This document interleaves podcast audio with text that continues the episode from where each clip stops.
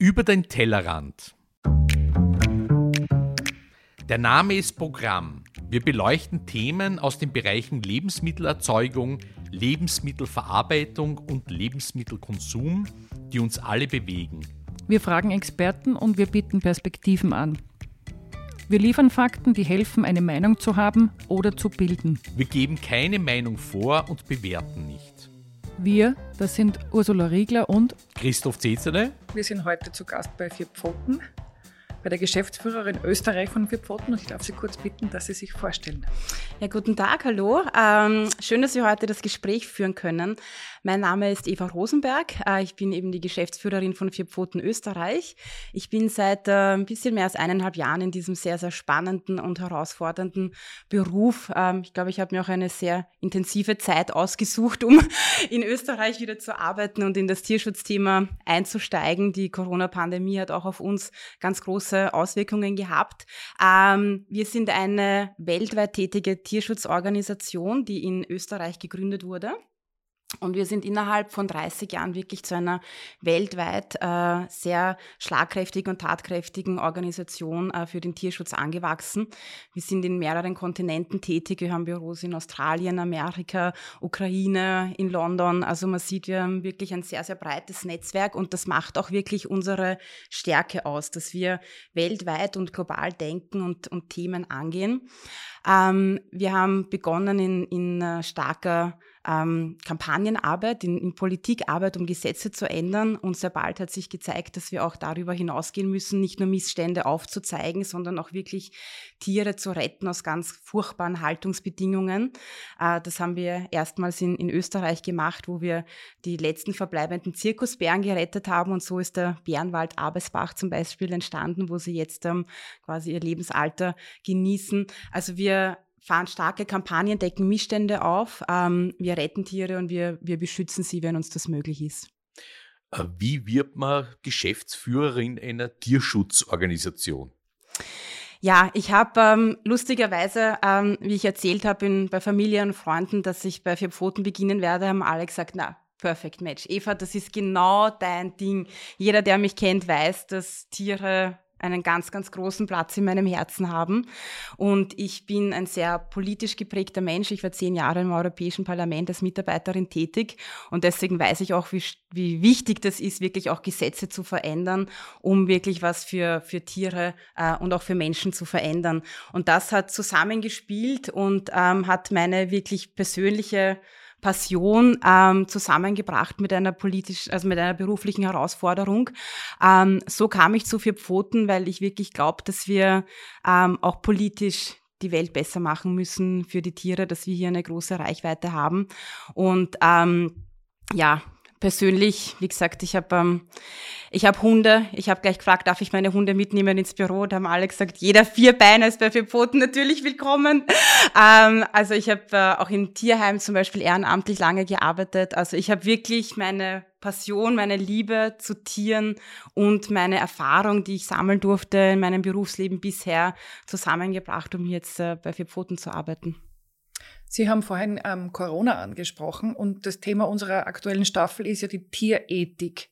Wenn Sie jetzt an die beiden Themen denken, was sind in Österreich in den letzten eineinhalb Jahren, wo uns Corona in irgendeiner Form mhm. beschäftigt, mhm.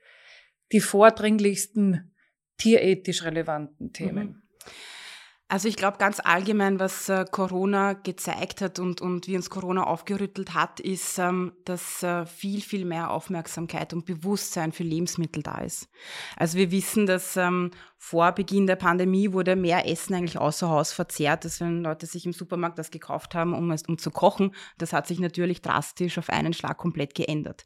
Plötzlich hat jeder die Lebensmittel viel wieder eingekauft, die er verkocht hat. Und es hat ein ganz neues Bewusstsein stattgefunden. Ich habe noch nie so viel über Selbstversorgungsgrade gelesen wie im letzten Jahr. Ich glaube, niemand hat sich vorher interessiert, wie viel Obst und Gemüse produzieren wir überhaupt in Österreich? Wie viel Fleisch? Und ich kann mich an die Statistiken erinnern, da war der 100% Balken und da haben wir schon 80% und da nur 30%. Das war plötzlich ein Thema. Und damit natürlich auch verbunden die Frage, wo kommt das alles her? Und wie geht es den Lebewesen dahinter? Und das ist für mich auch die große Frage der Tierethik, dass man sich genau diese Frage stellt.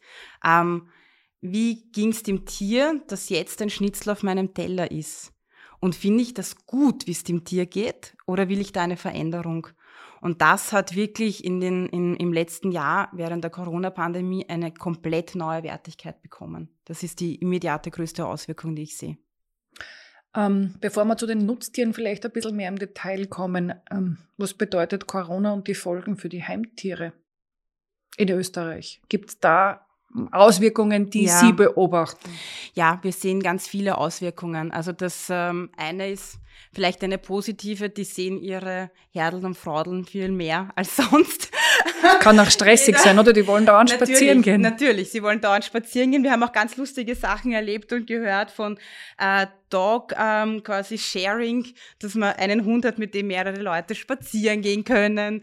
Ähm, wir haben auch beobachtet, dass mehr Leute Tiere adoptieren, dass der Wunsch nach einem Heimtier viel größer ist, dass er auch bei vereinsamten Menschen plötzlich so der Wunsch da ist, einen, einen Freund zu haben, einen Begleiter zu haben, weil es einfach viel ähm, viel dringender und zwängender das Problem ist, wenn man quasi alleine in den eigenen vier Wänden sitzt, als wenn man und der, der soziale Kontakt quasi komplett gekappt ist.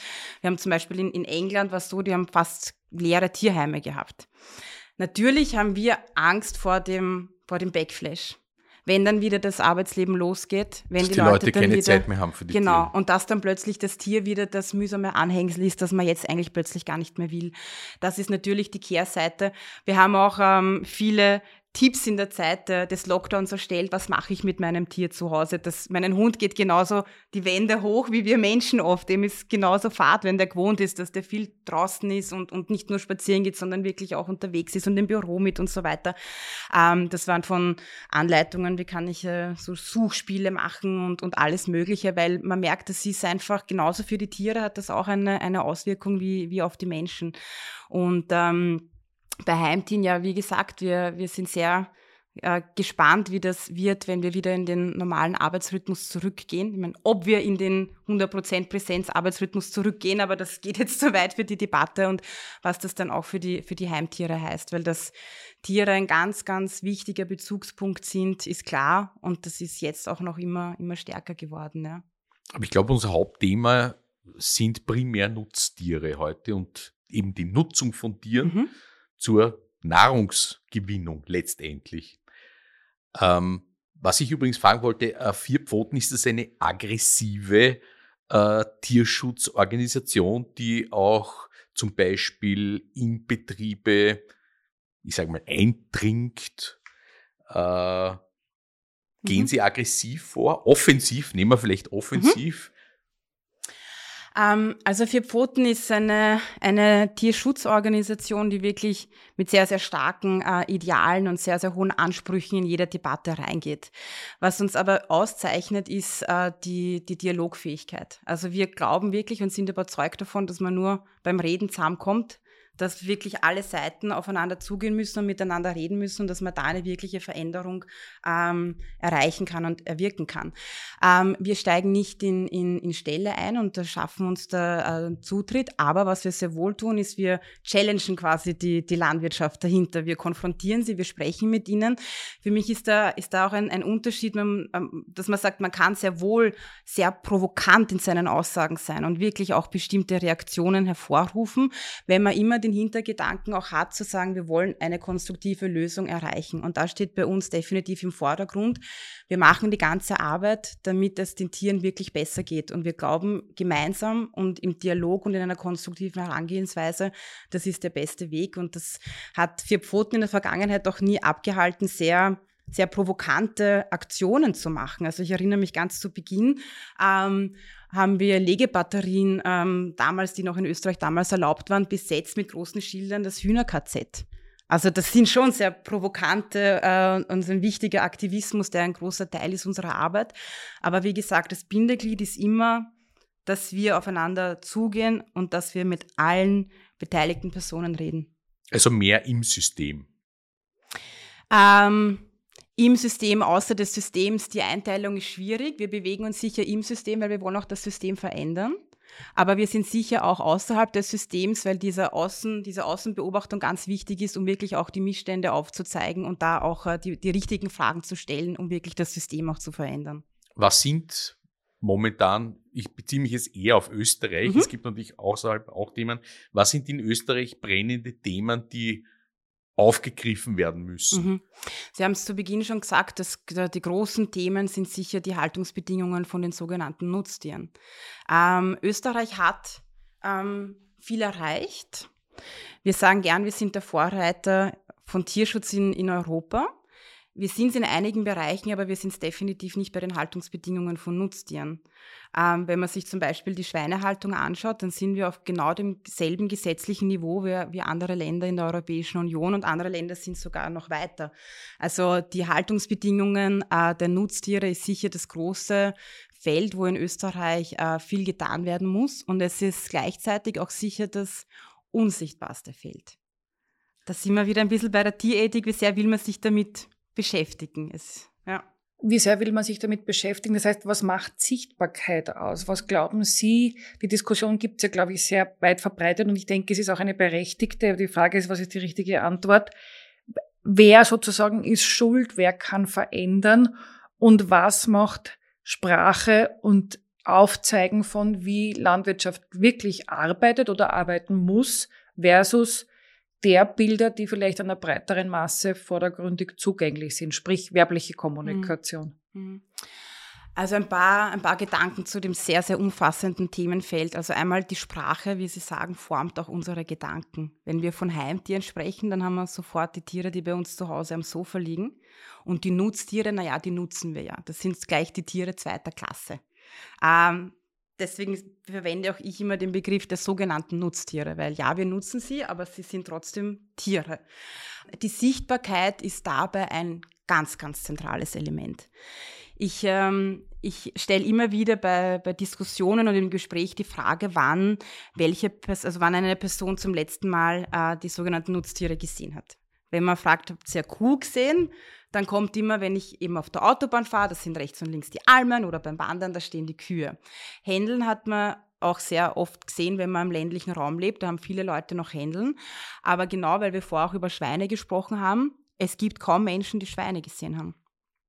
Gibt's nicht. Ich weiß nicht, wie es Ihnen geht, ob Sie jetzt sagen, ja, ich habe im letzten Jahr Wir haben sehr viele Schweine gesehen. gesehen. Wir waren ja auf Höfen, wir haben uns Gut, Freilandhaltung angeschaut. Das äh, Thema unserer ersten Staffel. Ja, das ist natürlich ein angeschaut. äh, Videoproduktionen etc. Also ich war sehr, sehr oft in Schweineställen. Wir haben auch mit äh, in Gumpenstein zum Beispiel äh, das Thema Emissionen besprochen. Ja, wir haben darüber gesprochen, ob äh, Schweine im Freien überhaupt noch gehalten werden können, weil die Anrainer zum Beispiel äh, die Emissionen nicht ertragen. Ja, also da gibt es auch eine sehr starke äh, Veränderung. Das, was klassisch möglich war, ist jetzt überhaupt nicht mehr möglich. Also man kann nicht 100 Schweine einfach in einem Dorf auf die Wiese treiben, abgesehen von den Ausbringungen, die natürlich auch eine Katastrophe sind. Ja. Wir haben darüber gesprochen, wie die Belastungen im Stall sein dürfen. Ja. Ähm, wohin kommt der Dreck sozusagen? Ja. Und auf der anderen Seite gibt es dann die Ansprüche der Tiere, die natürlich gerne auf einer Alm leben wollen. Also es gibt da schon zwei Pole, die irgendwie aneinander geraten. Aber Absolut, zurück ja. zu Ihrer Frage. Ich glaube auch, genau, dass also die meisten keine Schweine bin, sehen. Ich bin begeistert. Ich glaube, ähm, dass wir hier am Tisch wahrscheinlich oder sicher die Ausnahme sind in, in Österreich, wenn man eben fragt, wer hat, wer hat Schweine gesehen. Weil genau wie Sie richtig gesagt haben, die Schweineställe, das sind meistens große Hallen, die sind meistens irgendwo ein bisschen abgelegen. Die Zulassungsverfahren sind nicht so einfach. Man kann keinen Schweinestall eben mitten in, ins Dorf stellen. Die wenigsten, wenigsten Schweine haben, haben Freilauf oder einen, einen, Außen-, einen Außenbereich, einen Klimabereich. Und das trägt für mich schon auch dazu bei, dass man ähm, eben genau den Gedankengang, den ich auch beschrieben habe, zu sagen, wie glaube ich, dass, es, dass die Tiere leben und wie ist es wirklich, dass man den so schwer nachvollziehen kann. Gerade wenn man auch zum Beispiel zu Schweinen spricht. Und es ist definitiv auch ähm, für mich ein Faktum, dass wir eine idealisierte Vorstellung von Landwirtschaft haben. Wir haben in Österreich einen genauso hohen Industrialisierungsgrad erreicht wie in anderen Ländern. Es ist nicht mehr so, dass da ein paar Schweinchen auf der Wiese herumhopsen und damit kann man die Supermarktregale mit den Billigschnitzeln füllen oder die Gastronomie. Unmöglich. Also Ja. wir haben hier eine richtig harte industrielle Massentierhaltung in Österreich genauso wie in anderen Ländern. Und da spielt natürlich ähm, eine Werbung, die das ähm, negiert und suggeriert, dass auch in Österreich alle Schweinchen auf dem Stroh sind und alle Tiere draußen sind, ein zentrales Element. Äh, auch äh, die, die spielen dem quasi mit, mit rein. Und wir müssen aus, jetzt aus Tierschutzsicht ganz oft erzählen und aufklären und wirklich bei Null anfangen und sagen, nein, so geht's den Tieren in Österreich. So werden Schweine gehalten. Die leben größtenteils 60 Prozent davon auf nackten, kalten Vollspalten Betonboden. Es ist in Österreich immer noch die Ganzjahresanbindehaltung bei Kühen erlaubt. Auch die Jungstieren in der Mast, die leben auf Vollspaltenböden. Das muss man erst erklären, weil wir haben einerseits eine wichtige und richtige, ganz hohe Wertschätzung für die Landwirtschaft. Wir haben aber andererseits auch ein großes Unwissen, wie wirklich die Landwirtschaft funktioniert. Und das ist ähm, nicht nur bei den, bei den Nutztieren so, das sieht man ja auch bei Gemüseproduktion oder bei anderen. Ich glaube, man verliert ein bisschen den persönlichen Bezug und gerade bei Fleisch finde ich es noch stärker, wenn man ein abgepacktes Stück Fleisch mit Packungen, Packungselementen von glücklichen Kühen oben stehen hat, in einem schön beleuchteten Regal im Supermarkt, dann ist das alles völlig steril und sauber und die Produktion dahinter und das Tier und das Lebewesen dahinter sieht man nicht mehr. Ich ärgere mich auch zum Beispiel immer, bei jeder einzelnen Milchwerbung sieht man immer nur die Milchkuh. Aber dass da jedes Jahr ein Kalb auf die Welt kommen muss, damit die Kuh Milch gibt, das ist dann der große Aha-Effekt, wo ich mir denke, naja, es gibt keine Kuh, die auf die Welt kommt und dann zwölf Jahre Milch gibt. Es ist klar, dass da jedes Jahr ein Kalb kommt, aber das wird nie gezeigt. Also es wird nie, nie gezeigt. Was glauben Sie denn, müsste sich ändern, damit sich was ändert? Glauben Sie, wird es reichen, dass man fiktiv in der werblichen Kommunikation tatsächlich quasi Stelle von innen zeigt? Also quasi einfach nur Reportage bringt, wie funktioniert heute Landwirtschaft in den unterschiedlichen Nutztierkategorien. Mhm. Ähm, glauben Sie, würde das tatsächlich ausreichen, dass sich nicht, Konsumentenverhalten verändert, dass der Handel sagt, er macht irgendwas anders oder bietet etwas anderes an? Und wie wird sich auswirken auf das Thema Jetzt sehen wir ja schon, welches Fleisch kommt aus Österreich im Supermarkt und trotzdem kauft man auch immer noch Fleisch, das nicht aus Österreich kommt. Mhm. Äh, das ist sicher, sicher ein Zusammenspiel von vielen Faktoren notwendig. Aber was für uns ein ganz, ganz zentrales Element ist, ist die Kennzeichnung der Produkte. Sie haben angesprochen, im Supermarkt weiß ich, wo das Fleisch herkommt. Ja, aber ich weiß es nur beim Frischfleisch, in der Fleischtheke. Sobald man in verarbeitete Produkte geht, beim Eiersalat, naja, man kann sich durchkämpfen durch ein Konvolut äh, an diversen Zahlen äh, und, und Codes und so weiter, um zu sehen, wo was herkommt. Und wenn wir dann den Schritt weitergehen bei Kantinen oder Gastro, also außer Hausverpflegung, da ist gar keine Kennzeichnung verpflichtend. Und das ist genau ähm, dieses, ähm, dieses Henne-Ei-Problem. Naja, die Leute kaufen es ja nicht, das kommt immer als Gegenargument. Die Leute wollen das nicht, die wollen immer nur das Billigste. Aber wie soll ein Konsument, eine Konsumentin zu einem teureren Produkt greifen, wenn sie nicht weiß, was der Mehrwert ist? Also wenn ich zwei gleiche Stück Fleischstücke dort liegen habe und das eine kostet 9 Euro und das andere 4 und ich sehe überhaupt keinen Unterschied, natürlich greift man zu dem, das billig ist. Aber wenn man die Aufklärung dahinter schafft, um zu sagen, Wieso kostet das 9 Euro? Was ist der Unterschied, wie es den Tieren geht? Und deswegen ist auch die Kennzeichnung nicht nur nach der Herkunft, sondern nach der Haltungsform so wichtig, weil das ist auch das, was die Leute wirklich interessiert und was die Kaufentscheidung ausmacht. Ähm, dann kann man das erklären. Und es gab auch ganz interessante ähm, Initiativen. Das war, ich glaube, es war in Deutschland, wo eine äh, Gruppe von Studenten mal die echten Preise von tierischen Produkten berechnet hat. Und das hat ein Supermarkt einfach neben das Preisticket geklebt. Einfach nur, um auch mal die Wertigkeit zu zeigen. Also wir haben ähm, jetzt gerade zum Start der Grillsaison Rabattschlachten auf abgepacktes Grillfleisch mit äh, 50 Prozent und mehr. Da kostet ein Händel weniger als eine Dose Red Bull oder eine Packung Chips. Und da frage ich mich schon, wo bitte ist die Wertigkeit für Fleisch und tierische Produkte, wo Lebewesen dahinter stehen. Und wo nicht nur die Lebewesen dahinter stehen, wo ja auch Landwirte und ihre Familien dahinter stehen, die davon leben müssen. Wenn wir uns in Österreich als, als kleines Land im Herzen Europa durch ähm, die Quantität in die, weltweiten, äh, in die weltweite Preisschlacht schmeißen, dann werden wir verlieren, weil unsere Betriebe Das ist aber gar, ganz klar jetzt ein Anti-EU-Argument, weil zum Beispiel die Schweinepreise ja internationale Preise sind und die österreichischen Preise für Schweinefleisch äh, ja angeglichen sind den deutschen Preisen, was bedeutet, dass österreichische Betriebe, die im Schnitt wesentlich kleiner sind als deutsche Betriebe, letztendlich zu den gleichen Konditionen produzieren müssen, weil sie ja sonst das Fleisch überhaupt nicht absetzen können. Also der Einfluss, ähm, wie Sie sagen, EU-weit und weltweit ist definitiv da. Wir sehen aber auch ähm, in dem Bereich, wo wir uns wirklich auf dem niedrigsten Niveau, sage ich mal, rein auf den Preis ähm, bewegen, dort trifft das Argument definitiv zu. Wir haben ja auch gesehen, dass die Betriebe, die sich durch Qualität auszeichnen, die, wir hatten einen irren Anstieg auch an Direktvermarktern, wo die, die Herde, die Schweineherde quasi sichtbar ist, da sind die Leute bereit, mehr zu zahlen. Und weil Sie sagen, die Abhängigkeit, definitiv. Ich meine, wir hatten, äh, wir exportieren ja ganz viele ähm, Teile des Schweines nach China. Also da sind wir weit entfernt nur von der EU. Die nicht Edelteile, die der die Österreicher nicht, nicht genau. essen will. Ja. Genau. Wir hatten auch zum Beispiel in, äh, in Deutschland Deutschland, äh, wie die Schweinepest aufgetreten ist, gab es einen Exportstopp nach China, worauf in Deutschland das Schweinefleisch aus Deutschland in den österreichischen Markt gebracht hat.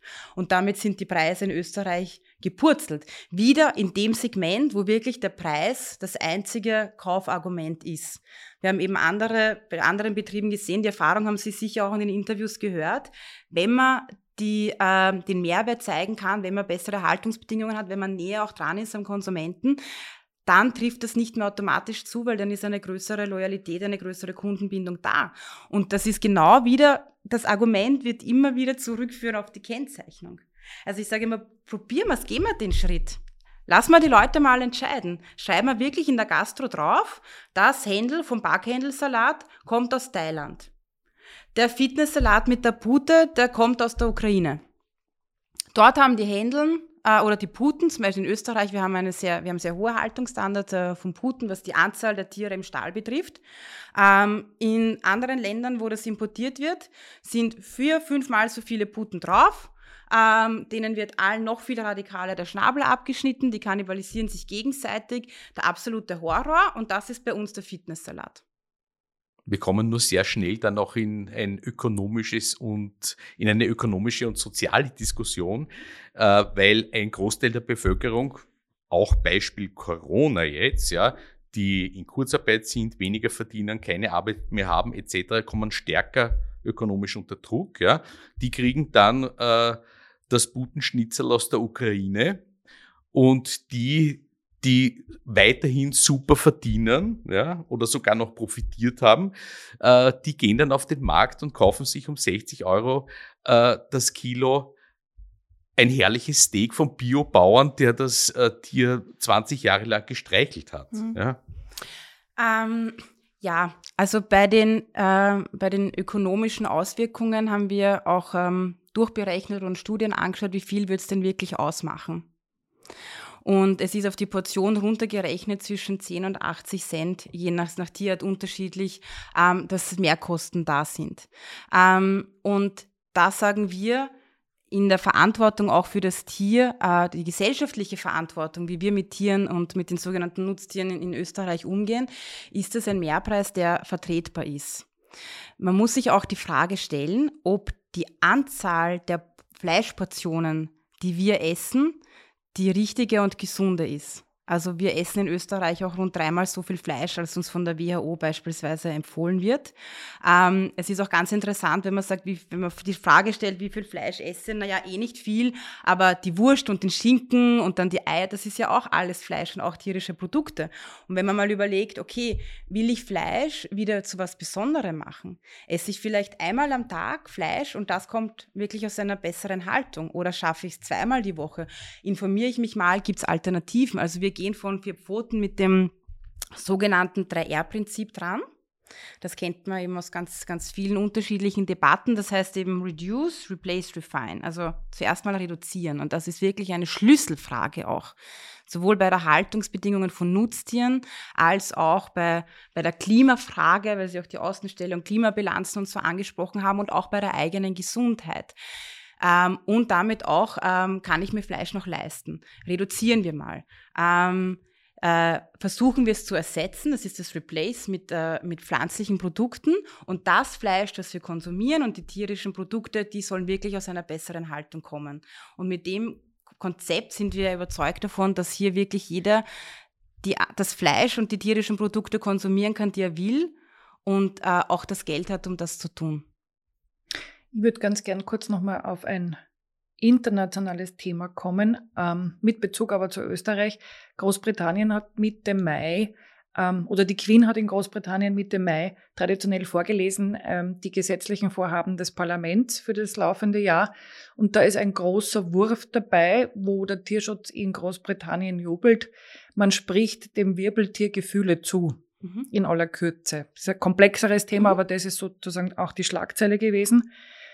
Wie schätzen Sie das ein, beziehungsweise was würde das in weiterer Konsequenz bedeuten? Vielleicht auch, wenn man es versucht, auf Österreich und den Tierschutz und die mhm. Tierethik damit verbunden umzulegen. Mhm. Also es ist definitiv eine, ein, ein Quantensprung in der Tierschutzdebatte weil wir ja schon immer noch gerade in der Tierethik und damit verbunden dann auch in weiterer Folge beim Tierrecht äh, diskutieren, auch welchen Status hat ein Tier, wird dem, werden dem Gefühle zugesprochen, Emotionen. Ähm, und wenn wir das alles mit Ja beantworten, dann zieht es ja einen Rattenschwanz an, an Verhaltensänderungen und an Änderungen äh, mit sich. Ähm, es war ja auch in der Berichterstattung zu dieser Initiative die Rede, dass dann wirklich alle Gesetze mit dieser Brille beobachtet werden müssen. Und nicht nur die Gesetze für die Haltung von Nutztieren, sondern eben auch Umweltverfahren, ähm, Umweltprüfungsverfahren und so weiter und so fort, wo welche Straßen gebaut werden, wo welche Flugschneisen sind, dass man schaut, okay, welche Tiere sind davon ähm, beeinflusst, welche Auswirkungen hat das. Also das ist ein, eine, eine ganz wichtige Debatte und wenn das durchgeht ähm, und wenn das auch ein, ein Umdenken zeigt, dann wird es auch in, in anderen Ländern, die das Konzept übernehmen, eine ganz große Auswirkung haben, weil man dann plötzlich auch das Tier in den Mittelpunkt stellt. Wir haben jetzt zum Beispiel bei den Haltungsbedingungen, ähm, wir schnipseln die Tiere wirklich zurecht für die Haltungsform. Also es werden die Ringelschwänze kopiert, es werden äh, die Schnäbel kopiert und so weiter und so fort. Wenn man aber sagt, gut, das Lebewesen hat Gefühle und wir dürfen ihm wirklich keine Schmerzen mehr zuführen, dann ist das Geschichte. Und das ist wirklich das der große Das klingt alles Sprung. nach einem sehr großen, letztendlich politischen Vorhaben, ja, mhm.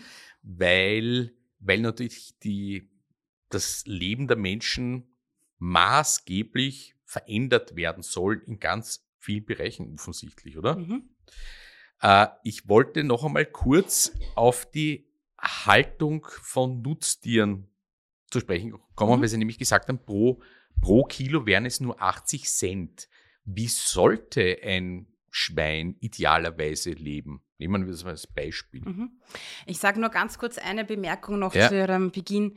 Wir werden unser Leben ändern müssen. Also ich glaube, es ist äh, wirklich äh, da jetzt äh, das glaube ich auch, aber Methode und zu sagen, das nach Klima Corona, ist machen der Driver. Ja? Das Klima, äh, wir wissen, dass 60 bis 80 Prozent der Krankheiten Zoonosen sind, also Krankheiten, die vom Tier auf den Menschen übertragen wurden. Und zwar deswegen, weil wir in den Lebensraum von Wildtieren eindringen und da Tiere zusammenkommen, die nicht zusammengehören. Ähm, wir werden was ändern müssen. Also zu sagen, wir Corona ist jetzt vorbei, Hackerl, haben wir erledigt. Das war jetzt irgendwie eineinhalb mühsame Jahre, aber jetzt geht es genauso weiter wie vorher. Das wird es nicht spielen in keinem einzelnen das Bereich. Ist uns klar. Ähm, die, Ihre zweite Frage war zu. Ich wollte nochmal auf die Nutztiere kommen und sozusagen, was, wie, wie soll in soll. Österreich mhm. ein Schwein leben, wenn es ein Vierpfoten-Schwein mhm. ist? ähm, da muss man sich wieder das Tier anschauen. Schauen wir uns mal an, was, was braucht ein Schwein, was hat ein Schwein für, für Gewohnheiten, wie lebt ein Schwein. Also ein Schwein riecht einmal sehr gut. Sieht man an dem großen Rüssel, kleine Augen. Das heißt, ein Stahl, wo eine wahnsinnig hohe ähm, Geruchsbelastung, Ammoniakbelastung ist schon mal nicht so gut, die orientieren sich auch über den Rüssel. Ein Schwein lebt in einem sozialen Gefüge. Das heißt, es braucht Platz, damit wirklich das, äh, damit sie mit mehreren Schweinen zusammenleben können. Ein Schwein wühlt eigentlich den Großteil der Zeit mit der Schnauze im Boden, um ähm, Lebensmittel zu bringen. Also Schweine sind soziale, aktive Tiere. Die wühlen immer und suchen ihre Sachen. Schauen wir mal in einen konventionellen Stall, da ist Betonboden und sonst genau nichts. Also dem Schwein ist extrem langweilig. Ein Schwein zum Beispiel, das wackelt mit dem Ringelschwanz, wenn es sich freut, genauso wie Hunde. Die reagieren, die sind wahnsinnig sozial, die können sich äh, genauso einen Namen merken wie ein Hund. Und man hat, kann sich vielleicht vorstellen, wenn man den Hund in eine Minibox einsperrt und ihm nichts zu tun gibt, dann wird es dem Tier nicht gut gehen. Ähm, äh, Futter die Abkühlung bei Schweinen, Schweine suhlen sich. Ja, man sagt, man sieht in Bilderbüchern, in Kinderbüchern sieht man immer die Schweinewiese und dann die, die, die Wasserlacke und da liegt das Schwein drinnen und grunzt ganz glücklich. Also von, einer, von einem Wasserbad bei Schweinen sind wir ja, also vom Schlammbädern ganz weit entfernt. Aber wieso machen die das? Weil sie eine ganz empfindliche Haut haben und sich damit durch, nur durch den Bauch abkühlen können. Also die können nur äh, über den Bauch wirklich sich Kühlung beschaffen. Und wenn man diese Elemente, und das können ihnen Wissenschaftler und Forscher noch viel, viel besser erzählen. Das war jetzt alles sehr populärwissenschaftlich quasi, was braucht ein Schwein, aber es zeigt schon, dass das, wie wir die Schweine jetzt halten, einfach gar nicht geht. Gar nicht. Wir verletzen eigentlich das artgerechte Leben von Tieren in jedem einzelnen Element. Wir haben einen Bio-Schweine-Mastbetrieb besucht in Fraukirchen, äh, den Herrn Göltl. Mhm. Der haltet 32 Bio-Schweine auf zwei Hektar im Freien. Mhm. Das ist sozusagen das Optimum. Wenn wir das mit allen Schweinen tun würden, könnten wir wahrscheinlich in Österreich 50.000 Personen mit Schweinefleisch versorgen und der Rest ist Brot. Ich weiß es nicht. Ist das ja, realistisch? Da haben, wir, da haben wir wieder, dass, dass äh, die Österreicher eben sehr, sehr viel Fleisch essen und dass von den rund 64 Kilo, die die Österreicher pro Jahr Fleisch essen, äh, mehr als die Hälfte Schweinefleisch ist. Also wir müssen auch den, den Konsum reduzieren, ohne dem ähm, wird es nicht gehen. Aber ja, dass jedes Schwein äh, einen Außenbereich haben soll, das ist klar. Wenn man wirklich sagt, unser Anspruch ist, Tierschutz steht in unserer Verfassung und unser Anspruch ist, dass die Tiere äh, ein artgemäßes Leben haben. Wir werden nicht genau die Anzahl an Tieren mit riesen Außenflächen halten können. Also wir brauchen weniger Tiere in geschlossenen Systemen. Das ist auch eines der, der, Elemente, dass man sagt, die Ferkel kommen in Österreich auf die Welt und werden nicht in Dänemark in speziellen Betrieben gezüchtet und dann über ganz Europa geschifft. Die kommen hier regional zur Welt. Äh, die leben hier und die werden auch hier geschlachtet. Damit hat man auch hinsichtlich Klimabilanz äh, Transportwege vermieden über tausende Kilometer und man hat auch ganz, ganz viel Tierleid vermieden. Also ohne die Reduktion der Anzahl an, an, an Nutztieren wird es nicht gehen. Aber entspricht das nicht dem Bild der Werbung dann eigentlich? Ja, aber der Unterschied ist, dass die Werbung so tut, als wäre es jetzt schon der Fall und das ist es nicht. Ist es nicht so, dass man ein bisschen die Liebe, die wir überbordend den Heimtieren zukommen lassen, den Nutztieren entzieht? Gibt es da irgendeinen Zusammenhang? Weil ich habe so Bilder im Kopf, wir, es ist ja teilweise eigenartig, wie wir unsere Katzen, Hunde und sonstige mhm. Heimtiere irgendwie vermenschlich, mhm. zu vermenschlichen zu versuchen. Das ist ja auch in Wirklichkeit kein tierethischer oder mhm. tiergerechter Zugang. Aber es ist überbordende Liebe offensichtlich, ja. irgendeine Ersatzhandlung, ja. keine Ahnung. Und bei den Nutztieren wollen wir es auch lieber gar nicht sehen. Mhm. Wichtig ist bei der Werbung ähm, vielleicht auch noch zu sagen, die Werbung, die ähm, einzelne LEHs oder Gütesiegelprogramme machen, das ist ja keine Bewusstseins- oder Aufklärungskampagne. Die wollen ja wirklich Produkte verkaufen. Und da ist die große Frage, ist der Großteil der Produkte, die dort entstanden ist, sind die Tiere wirklich unter den Haltungsbedingungen, ähm, die so gelebt, wie es in der Werbung suggeriert wird? Das ist wirklich noch einmal die, die Frage bei, bei Produktwerbung, welches Bild da gezeichnet wird. Ähm, bei der Liebe für Tiere, also ich finde, ähm, wenn man ähm, Tiere liebt, sollte man keinen Unterschied machen und sollte man nicht die Augen zumachen. Und deswegen ist es so wichtig, die Tiere und ihre Eigenarten zu sehen. Also ich halte nichts davon, Tiere zu vermenschlichen. Ich sage auch ganz ehrlich, ich habe manchmal bei, bei Heimtieren auch ähm, so das Gefühl, da wird, da wird einfach sehr, sehr viel menschlicher Charakter auf das Tier übertragen. Und ähm, wenn man sich zum Beispiel jetzt, wie ich viel mit, äh, mit Hundehaltung beschäftigt und ich habe viel mit Straßenhunden und ausgesetzten Hunden gearbeitet, dann lernt man Tiere zu lesen und die haben ganz andere Signale als, als Menschen und auch andere Emotionen und Gefühle. Aber wichtig ist trotzdem, ihnen diese äh, Emotionen und Gefühle zuzusprechen. Und bei den Nutztieren muss man genauso die Augen aufmachen und eben wie ich es begonnen habe, beim Schwein ein bisschen durchzuspielen, auch bei den, bei, bei den Nutztieren die, die auf, in die Aufklärungsarbeit zu gehen.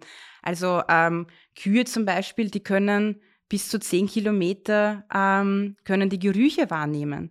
Die, reden, die, die leben in ganz kleinen sozialen, also in, in, ganz engen sozialen Gefügen von 50 bis 70 ähm, Tiere. Das sind wahnsinnig soziale, faszinierende Wesen. Und wenn man das sieht und ähm, sich mit dem beschäftigt, dann rückt auch das das Nutz beim Nutztier ein bisschen in den Hintergrund und man sieht das Tier. Und das ist für mich der erste Schritt der Empathie und damit wieder Tierethik, weil das ja heute auch unser Thema ist.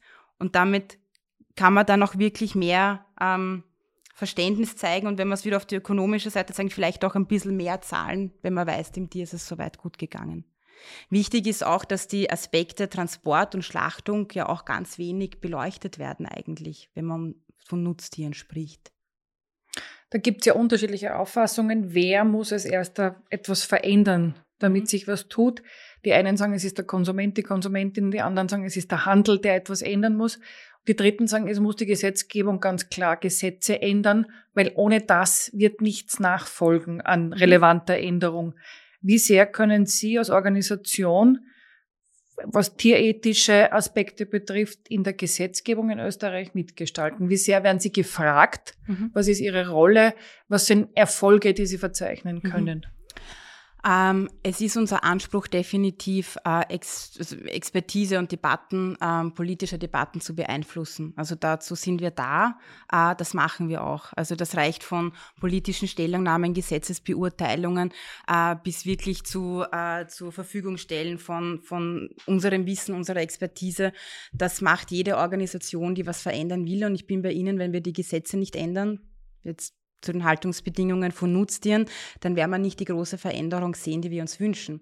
Was aber auch ein zentrales Element von uns ist und was auch ähm, für unsere Arbeit so wichtig ist und auch so stark macht, ist, dass wir wirklich den direkten Kontakt zu den Konsumentinnen und Konsumenten, die Menschen draußen haben. Wir haben so viele Rückmeldungen auf Kampagnen, auf äh, Gespräche, auf Interviews. Also wir spüren wirklich, äh, wir haben ein bisschen auch die Stimme der, der Menschen hinter uns, wenn wir in solche Verhandlungen gehen. Und ähm, wir haben in der Vergangenheit immer gesehen, nur ein Element alleine wird die Veränderung nicht bringen. Der, der große Erfolg, auf den immer wieder Bezug genommen wird, ist sicher das, und das ist wirklich ein Erfolg, da sollte man jetzt den Trommelwirbel einspielen, dass Österreich das einzige Land in der Europäischen Union ist, wo die Legehennen nicht mehr in Käfigen sitzen dürfen. In allen anderen Ländern dürfen sie das. Es sitzt jede zweite Legehenne in der Europäischen Union in einem Käfig. Die Legebatterie in Österreich, das ist so ein, ein No-Go wie eigentlich Gentechnik oder Atomkraft. Das hat sich so wirklich in die, in die Seele der Leute gebrannt. Legebatterie ist die Tierqual. Das war aber bis vor einigen Jahren, Jahrzehnten, war das in Österreich genauso gang und gäbe. Da war sogar noch der Anspruch, naja, die Legehennen sitzen im Käfig, damit sie sich gegenseitig nicht verletzen, damit sie sicher sind. Also völlig absurd. Ähm, wie, wie hat diese Veränderung stattgefunden? Das war ein Element, klare Kampagne der Tierschutzorganisationen. Das war aber auch, äh, dadurch ist der Druck gestiegen bei den Konsumentinnen und Konsumenten, dass sie diese Eier nicht mehr essen wollten. Dann hat der Handel auch nachgezogen. Jetzt haben die, die großen LEHs haben diese Produkte aussortiert. Wir haben eine ganz klare Kennzeichnung auf EU-Ebene bei den Eiern. Jeder kennt das, da ist vorne die Zahl, dann haben wir die Haltungsstufen, dann steht das Land und dann steht ein Code. Mit dem Code kann man auf der Eierdatenbank der AMA den Betrieb sehen. Da kann man den Code eingeben und suchen und dann sieht man genau, von welchem Betrieb kommt das. Also die Transparenz ist hier in vollem Ausmaß gegeben. Ähm, und die Politik hat dann auch nachgezogen. Man muss in dem Fall sagen, dass die Politik eigentlich das, der, der, der letzte Player war. Ähm, das war natürlich auch vor langer Zeit, wo auch diese ganze Tierschutzdebatte wirklich zum ersten Mal auch stark ähm, zivilgesellschaftlich getragen wurde. Also man sieht bei den Eiern, das ist ein wahnsinnig toller Erfolg. Es wurden alle Kritiker Lügen gestraft, die gesagt haben, es wird kein einziges Ei aus Österreich mehr in den Supermarktregalen geben. Wir haben eine wahnsinnig starke Eigenversorgung bei den Eiern. Ähm, wir haben eine wahnsinnig hohe Akzeptanz in der Bevölkerung. Und wo haben wir die Eier, die aus der Legebatterie kommen? In einem Fertigprodukt. Dort, wo man es nicht, nicht steht. Dort, wo es nicht steht.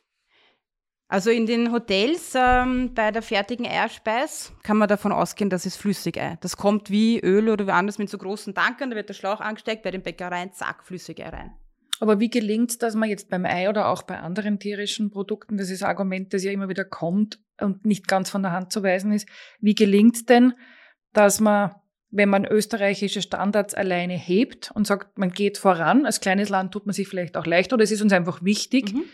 nicht massiv Ersatzkäufe über große Anbieter, aber auch über Privatpersonen aus dem Ausland, aus dem EU-Ausland, weil dort einfach dann andere Regeln gelten, provoziert, weil dann bleibt es ja wieder die Einzelverantwortung in Wirklichkeit. Wie gelingt es, aus diesem Dilemma ein bisschen herauszukommen, auch dem Konsumenten dieses Dilemma zu nehmen? Mhm. Also ähm, zu sagen, die anderen bewegen sich auch nicht, deswegen bewege ich mich nicht, das finde ich ist einfach in, in jeder Hinsicht ein, ein, ein falsches Argument. Also ich finde, es muss, es muss Vorreiter geben, man muss auch mal den Praxisbeweis antreten. Wir haben das bei den Eiern, wenn ich das Beispiel nochmal bemühen darf, äh, es ziehen jetzt andere Länder nach. Tschechien zum Beispiel will äh, auch die Käfigeier verbieten. In anderen Ländern wird die Debatte auch immer mehr kommen. Ähm, es ist natürlich wieder gepaart mit einer, ähm, eben wenn, die, wenn der Absatzmarkt quasi im eigenen Land auch äh, gesichert ist, wenn man sagen kann, gut, da ist eine große Wertschätzung durch die Kennzeichnung wieder, ist das da gegeben. Und man macht parallel ähm, wirklich auch einen, einen Einsatz, dass sich die gesamte Europäische Union auf bestimmte Haltungsbedingungen ändert. Ich darf vielleicht ein anderes Beispiel einführen in die Debatte, ähm, die Tiertransporte. Ich habe es schon kurz angesprochen. Das ist ein, ein, ein wahnsinniges System, das uns wirklich komplett entglitten ist. Also Millionen, Millionen, Millionen von Tiere werden quer durch die Europäische Union und auf dem ganzen Erdball herumgeschifft. Wenn man jetzt sagt, gut, Österreich alleine verbietet Tiertransporte, dann werden die drum herumfahren. Wenn man jetzt aber sagt, die gesamte Europäische Union verbietet zum Beispiel die Exporte von den Tieren in Drittstaaten, also nicht in, in EU-Ländern, dann hat das eine große Auswirkung. Und genau das sehen wir und das beobachten wir ja auch. Also wir haben ein starkes Tiertransportgesetz in Österreich.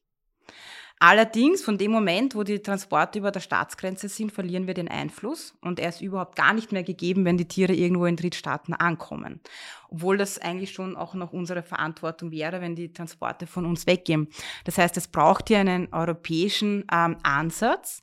Es gibt auch jetzt einen Untersuchungsausschuss im Europäischen Parlament, der sich genau das anschaut und wo wirklich die Anstrengung ist, die gemeinsame zu sagen, ähm, wir müssen die Gesetzgebung auf der ganzen europäischen Ebene verändern, sonst werden wir das kranke System der Tiertransporte in Europa nicht abschaffen.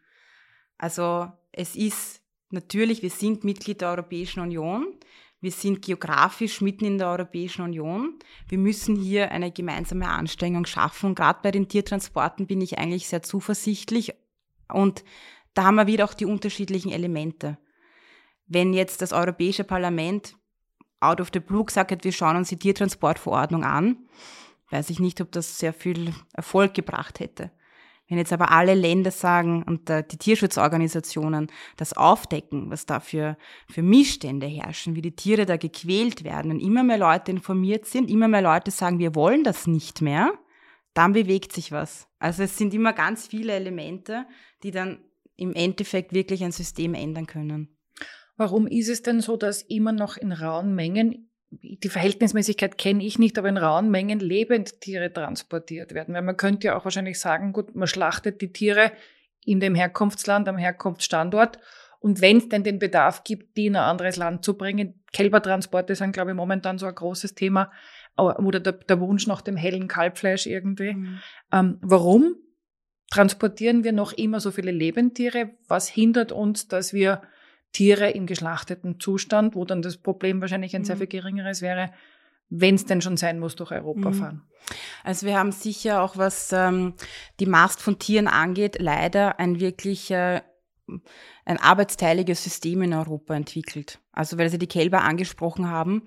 Ähm, wir schicken die Kälber nach Spanien, Niederlande, weil sie dort einfach unter anderen Bedingungen ganz schnell gemästet werden und dann importieren wir sie wieder zurück, teilweise lebend, um sie hier zu schlachten, um auch zu sagen, sie wurden in Österreich geschlachtet.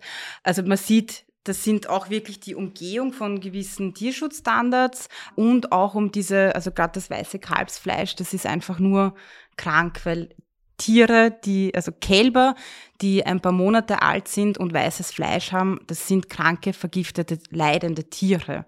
Weil jedes Kalb beginnt Raufutter zu essen und in dem Moment, wo sie Raufutter essen, ist das Kalb nicht mehr weiß. Das ist irgendwie unsere Wahrnehmung, äh, das Wiener Kalbschnitzel muss, muss weiß sein.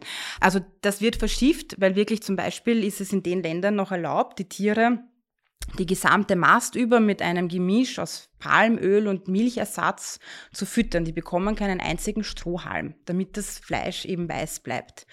Also diese Arbeitsteilung, die, die passiert, ich habe vorher auch schon die Ferkler angesprochen, der, einer der größten Ferkelproduzenten in der Europäischen Union ist Dänemark. Die produzieren die Ferkel für den europäischen Markt, weil wir die geschlossenen Systeme verlassen haben, weil die einzelnen Betriebe auf ein Element spezialisiert sind, entweder die Produktion von Ferkeln oder die Mast der Tiere. Ähm, und ähm, die, äh, die Frage, wieso verschiffen wir nicht mehr Fleisch, sondern lebende Tiere, da ist auch ein Element dabei, das ist auch in Österreich ganz stark, dass man unterscheiden muss zwischen den Exporten von Schlachttieren, also Tiere, die in andere Länder geschifft werden, um dort getötet zu werden, und Zuchttieren, also Tiere, die exportiert werden, damit dort Populationen aufgebaut werden. Und wir exportieren Zuchttiere äh, in den entlegensten Winkel der Welt, weil wir sagen, gut, die Tiere müssen eben leben, um sich dort zu reproduzieren. Ähm, und die Alternative zu sagen, man züchtet, also man schickt genetisches Zuchtmaterial, das wird derzeit nicht wahrgenommen, obwohl es die große Lösung ist. Also anstatt die Tiere zu verschicken, die auch teilweise, man muss sich auch vor Augen halten, also ein, ein Fleckvieh hat so eine Wohlfühltemperatur bei, von 20, 20 Grad herum. Äh, die werden aber nach Südafrika und nach Peru und was weiß ich wohin überall geschickt. Da hat es eine andere klimatische Bedingungen, die kämpfen mit anderen Umwelteinflüssen, mit, mit Krankheiten. Also die Tiere ist nicht immer gegeben, dass die dort auch überleben können. Jetzt sind wir, finde ich, bei einem spannenden Thema, was Tierethik betrifft. Sogar Sie sagen, werden produziert, Ferkel mhm. werden produziert. Und wir sind beim Thema Genmaterial. Das mhm. ist alles eine sehr harte technische Sprache. Ich habe es auch bei anderen Gesprächen schon versucht, ein bisschen zu hinterfragen. Müssen wir auch an unserer Sprache oder an unserer Wahrnehmung von Tieren als Lebewesen was ändern? Weil solange wir von Genmaterial und Produzieren sprechen, mhm. habe ich technische Konstrukte im Kopf irgendwie. Mhm. Wie stark beeinflusst das unseren Umgang mit Tieren? Mhm. Stark. Ich habe auch lustigerweise, wie ich gesagt habe, Ferkel produzieren, hat sie mir selbst kurz geknackt. ähm, das, ist, ähm, äh, das ist das Wort, mit dem, mit dem Leute auch quasi die, wo man erklären kann, was man meint. Also die Ferkelproduktion ähm, ist und spiegelt aber auch ein bisschen wider, wie die Tiere wirklich äh, produziert werden. Also wenn ich jetzt sage, dort kommen Tierbabys auf Zucht die Welt. Sagen? Ja, aber äh, weil es, die Zucht ist ja wirklich nur für die Ferkel. Und die werden ja dann mit ein, mit ein paar Lebenstagen verschickt. Also es geht ja nicht darum zu sagen, ich züchte die Tiere, damit sie dort groß werden, sondern es geht wirklich nur darum, die Ferkel zu produzieren. Und ich sage jetzt das Produzieren. Aber der Hundezüchter züchtet ja auch. Ja, ja, aber ich sage es nur da deswegen kommen Welpen nochmal, raus. weil Produzieren für mich schon auch äh, das Bild ist, wie die Tiere dort gehalten und gezüchtet werden. Das ist keine nette Babystube, sondern das ist eine Produktionshalle und da reden wir nur von Metall- und technischen Geräten. Da ist wenig eben von, von Wochenbett oder die Ferkel werden lieb umsorgt. Das ist knallhart. Also, also folgt die Sprache der Realität eigentlich, die oder? Die Sprache ist, entspricht ein bisschen bei dem der, der Realität. Es ist auch ähm, die Begrifflichkeiten. Es ist, ähm, man spricht auch von intensiver ähm, Nutztierhaltung. Ich finde das Wort, also intensiv und extensiv, ich finde, das ist wahnsinnig wenig greifbar. Ich spreche immer auch noch gerne von der Massentierhaltung. Es geht nicht alleine um die Masse, weil es können auch viele Tiere gut gehalten werden. Und können auch wenige schlecht oder und falsch wenige gehalten schlecht werden. gehalten werden. Aber unter Massentierhaltung hat man ein Bild im Kopf. Und ähm, das ist so ein bisschen die, die, die Sprache, mit der man auch Bilder transportiert. Eine Tierfabrik, da ist jedem klar, dass das eine Fabrik ist, wo Tiere wirklich wie Sachen produziert werden.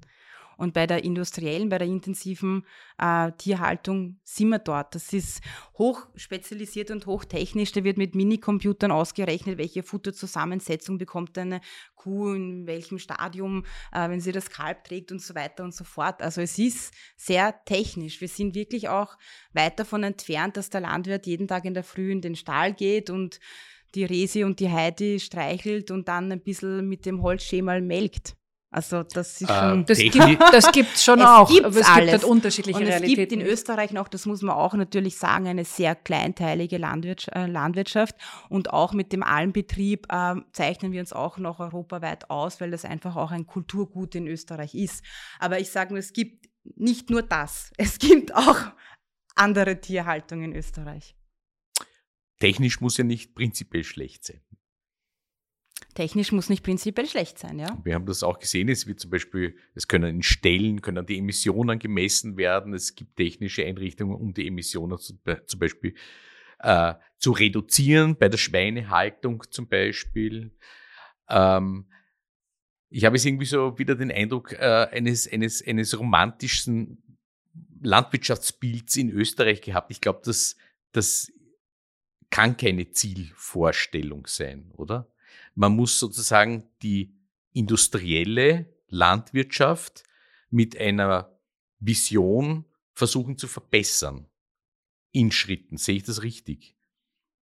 Oder wollen Sie switchen, komplett switchen auf kleinteilige, regionale Minimalversorgung? Wieso ist kleinteilig und regional automatisch Minimalversorgung? Weil die Mengen wahrscheinlich nicht zu produzieren sind. Und wollen wir immer dieselben Mengen produzieren? Wird Also man wahrscheinlich die- nicht können, weil nämlich die klimatischen äh, Auswirkungen äh, der Schlüssel sind. Mhm. Also so sehe ich das zumindest nach den Gesprächen, die wir Die geführt haben. industrielle Nutztierhaltung ist der Nummer drei Antreiber von Treibhausgasen. Wir haben über 70 Prozent der weltweiten ähm, landwirtschaftlichen Fläche ist allein in der Produktion von Futtermitteln für Nutztiere. Dann müsste man eigentlich der Bevölkerung sagen, passt auf, äh, aufgrund der Klimaveränderung können wir nicht mehr so viel Tiere halten und schlachten und essen. Mhm. Und das ist ein Faktum. Mhm. Ja? Sagen wir auch, ja. Und daher müssen gewisse Maßnahmen getroffen werden. Absolut. Das, ähm, die Rückmeldungen auch, die wir, die wir haben in den Gesprächen, äh, um auch die Motive ähm, zu erfahren, wieso Leute weniger Fleisch essen, das ist ganz unterschiedlich. Viele sagen, ich mache es wegen den Tieren und viele sagen aber auch, ich mache es wegen dem Klima. Und das ist auch ein wahnsinnig spannendes Element. Wenn man an Klima denkt, denkt man vielleicht an die rauchenden Schornsteine, an die Großindustrie, an den Verkehr, an die Lkw-Lawine. Aber wie gesagt, Nummer drei ist die, ist die Nutztierhaltung und eben der, die, die, die Bindung der landwirtschaftlichen Fläche äh, ist enorm dadurch. Wir importieren immer noch in Österreich Gensoja zur Fütterung der Tiere. Ähm, und es ist ein Element, wir werden nicht so weitermachen können wie bisher. Wir werden unseren Fleischkonsum reduzieren müssen. Und damit werden wir die Anzahl der Nutztiere weltweit reduzieren müssen, weil wir uns da ins Desaster reiten. Sie haben das Klimathema angesprochen. Ähm, da gibt es viele Experten, die sich in der Klimadebatte besser auskennen als ich, aber allein die Zahlen, die ich jetzt genannt habe, zeigen, dass wir hier dringenden Handlungsbedarf haben. Wenn wir es nicht wegen den Tieren machen, dann machen wir es wegen dem Klima. Wir müssen wirklich aus dieser Spirale raus. Ich würde gern zum Abschluss, wir sind jetzt eh schon ein bisschen in der Vision drinnen, ich würde gern zum Abschluss noch eine Frage stellen. Was sind die großen Themen von Vier Pfoten, jetzt speziell für Österreich, wenn wir im tierethischen Kontext wieder bleiben? Was sind Ihre großen Vorhaben, die Sie in den nächsten oder die Ihre Tätigkeit in den nächsten Jahren bestimmen werden? Welche Themen sind das? Mhm. Ähm, ich sage es nur mit einem Schlagwort, die Haltungsbedingungen der Nutztiere wird mich beschäftigen. Äh, da haben wir die größte Baustelle. Ähm, es sind aber auch so Themen wie zum Beispiel Pelz. Ähm, weiter darauf zu drängen, dass es in der ganzen Europäischen Union ein Verbot ähm, von Pelzfarmen gibt, weil die existieren hier, dass wir Pelzprodukte auch nicht mehr importieren, ähm, weil das einfach, äh, es gibt keinen einzigen Grund mehr, Pelz zu tragen oder geschweige denn die Pelztierfarmen in Europa zu haben. Ähm, das hängt auch ganz stark mit, mit Pandemiebekämpfung und so weiter zusammen. Und äh, was mich einfach beschäftigen wird, äh, die nächsten Jahre, ist genau diese Vision und diese Debatten weiterzuführen und weiter in der Aufklärung zu gehen und, und diese, diese schwierigen Fragen oft zu stellen, die keiner hören will. Und vielleicht muss man sie zwei oder dreimal stellen und dann wirklich in den Diskurs zu gehen. Das ist das, was Vier Pfoten ausmacht und was mich ganz stark antreibt und ähm, wo ich auch immer lästig bin. Ich weiß, meine Freunde und Familie, die haben sich schon daran gewöhnt, dass ich immer über Tiere diskutiere. Das ist so ein bisschen die Berufskrankheit. Aber das wird mich definitiv ähm, beschäftigen, weil ohne der Beschäftigung mit den, mit den Tieren und den Themen und den Zusammenhängen dahinter werden wir die Veränderung nicht schaffen. Dann sagen wir vielen Dank für das Gespräch, das wir wahrscheinlich noch stundenlang hätten fortsetzen können. Vielen Dank. Ich Dankeschön. danke Ihnen. Dankeschön.